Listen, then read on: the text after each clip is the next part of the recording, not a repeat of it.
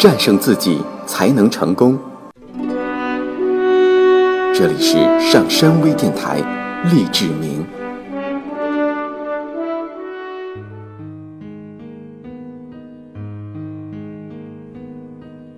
今天让我们来谈一谈关于忧虑。没有任何事情是值得忧虑的，绝对没有。从现在起，你可以将自己的一生用于忧虑未来。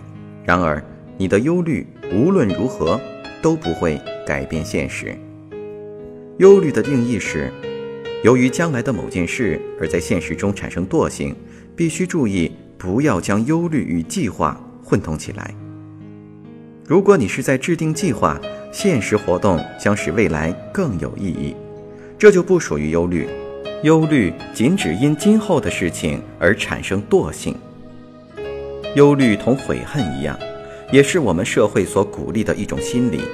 在这方面，忧虑与关心被混为一谈。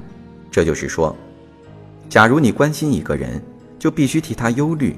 例如，你会听到有人说：“我自然要担忧了。”当你关心一个人的时候，这是十分自然的。我不能不为你忧虑，因为我爱你。这样，你就是在适当的时候以适当的忧虑来证实自己的感情。忧虑是社会中的流行病，几乎每个人每天都花大量的时间担忧未来，但这一切都无济于事。忧虑根本不能改变现状，实际上，忧虑的心理很可能会使你不能正视现实。而且，忧虑同爱情是毫不相关的。在爱情关系中，每个人应该做出自己的选择，而不应被对方提出的条件所束缚。人们所忧虑的，往往是自己无能为力的事情。无论怎样为战争、经济衰退或疾病而忧虑，都不会因此而得到和平、经济繁荣或身体健康。作为一个普通的人，你是难以左右这些事情的。实际上，你所担忧的灾难往往不像想象的那么可怕，那么严重。《纽约人》杂志曾刊登过一篇有关忧虑的文章，作者在文章中对忧虑心理进行了绝妙的讽刺。这是多么要忧虑的事情，有旧的，也有新的；有重大的，也有细小的。而富有想象力的忧虑者，总有办法将路上的行人同远古时代联系起来。假如太阳燃尽了，一年四季可能完全成为黑夜吗？如果低温冷冻中的人再苏醒过来，他们是否要经过重新登记才能参加投票选举呢？或许你是一个职业性忧虑家，对任何事情都会忧虑，从而给自己造成不必要的紧张和烦恼。或许你是一个业余忧虑者，仅仅为自己的事情而忧虑。对于你为何忧虑这一问题的答复是各种各样的。下面列出的是最为常见的几种，我们暂且叫它为你的忧虑表。我担忧的是我的孩子。是啊，大家都为孩子担忧。我假如不担忧，就不能算一个好的父亲，不对吗？我担忧我的健康。是啊，人如果不担忧自己的身体，随时都可能死掉。我担忧死亡，没人愿意死，大家都对死亡感到忧虑。我担忧我的工作，如果不为工作担忧，你就可能失业。我担忧经济局势，总是有人忧虑经济，而总统似乎并不过问经济问题。我担忧心脏病发作。大家都为此而忧虑，不是吗？人的心脏随时都有发病的可能。我担忧社会保险，你如果不考虑社会保险，最后就可能会被迫申请福利救济，甚至搬入救济院。我担忧我妻子的幸福，天晓得我用了多少时间来考虑她的幸福，而她依旧，而她依旧感到不满足。我总是担忧自己的行为是否得体，这样我才能感到放心。我担忧是否生出一个健康的孩子，每一个怀孕的母亲都会为此担忧的。我担忧物价，总要有人考虑价格问题，否则物价就会直线上升。我担忧各种事故，我总担心爱人或孩子会遇到事故，这是十分自然的，不是吗？我担忧别人会怎么想，我担心朋友们会讨厌我，我担忧我的体重，是啊，没有人喜欢发胖，所以我自然担心自己刚刚开始下降的体重会升上去。我担忧钱。哼我们的钱总是不够花，我担心有一天会因为破产而被迫接受救济。我担心车子会抛锚，我的汽车是辆老爷车，而我走的又是高速公路，所以我自然要考虑车子抛锚了该怎么办。我担忧我的账单，人人都为支付账单发愁，如果不发愁，倒令人奇怪了。我担忧父母会去世，我真不知道要是他们去世了，我该怎么办。一想到此，我就感到忧愁，不知如何继续生活。我担忧能否升入天堂的问题，或者不存在上帝该怎么办呢？我不敢想象没有天堂，也不敢想象没有上帝，那多么可怕呀！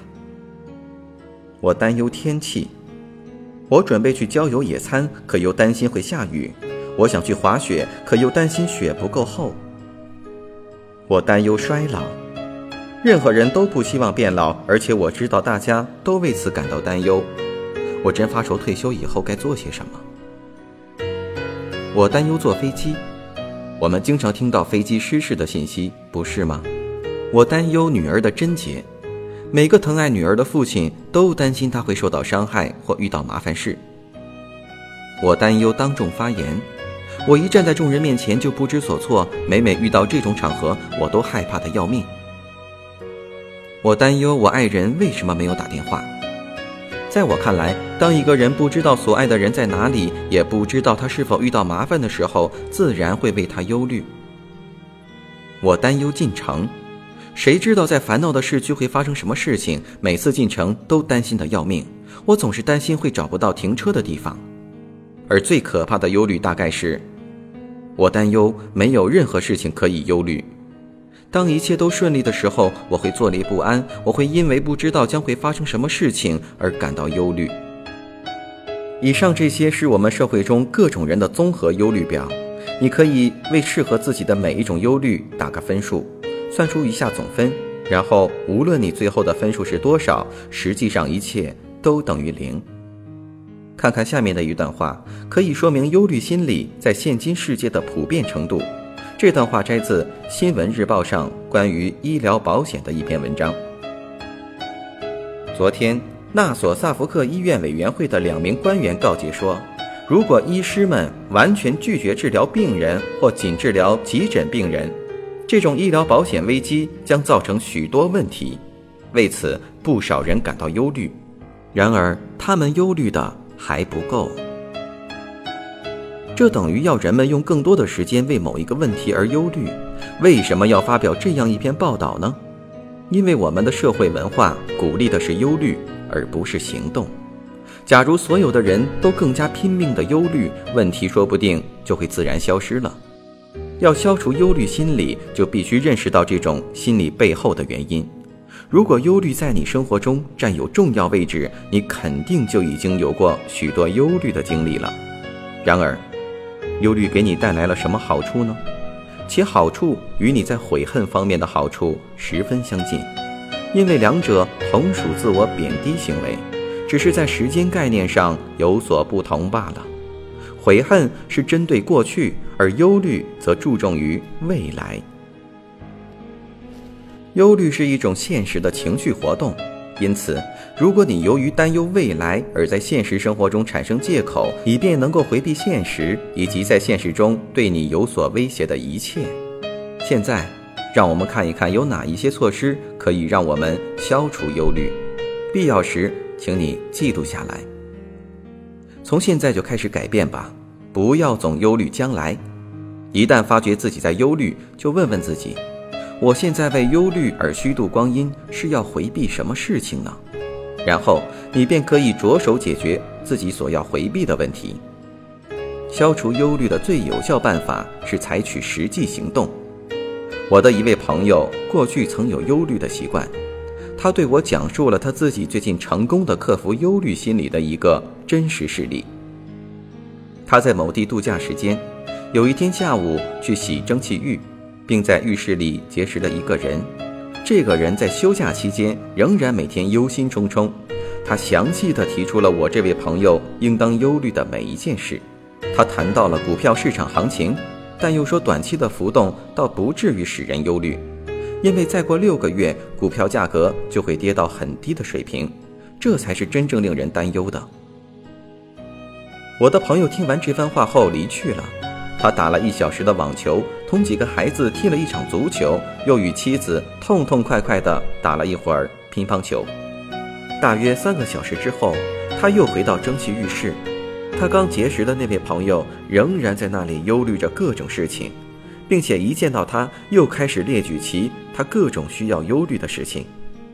在这段时间里，我的朋友是在充满激情的生活中度过的，而那个人则完全陷于忧虑之中。最重要的是，他们两人的行为对股票市场都没有丝毫的影响。要认识到忧虑心理的荒谬之处，你可以反复的提问自己：我的忧虑情绪能够改变任何事情吗？逐步减少你为自己安排的忧虑时间，每天上午和下午为自己安排十分钟的时间用于忧虑，尽可能的充分利用这段时间担忧各种可能遇到的问题及困难，然后理智的控制自己的思想，将其他所有忧虑都推迟到下一个指定的忧虑时间。你很快就会发现，这样无意的浪费时间是可笑的，最终。你将彻底消除自己的忧虑，记下你昨天或者一个星期，甚至一年以来所忧虑的各种事情，列出一份忧虑清单。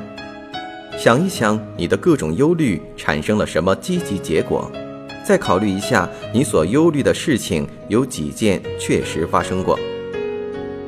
你很快就会意识到，忧虑是一种毫无意义的活动，它丝毫不会改变未来。而你所设想的糟糕局面，实际上往往并不那么可怕，有时甚至是相当不错的。竭力去忧虑，看看你在忧虑时是否能够表现出来。你可以对某个朋友说：“嘿，看着我，我要忧虑了。”别人或许会感到莫名其妙，因为你大概都不知道如何表现出你所熟悉的这种经常性活动。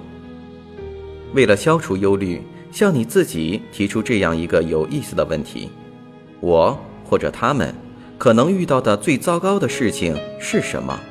这种事情发生的可能性有多大？这样你就会发现，忧虑心理是愚蠢可笑的。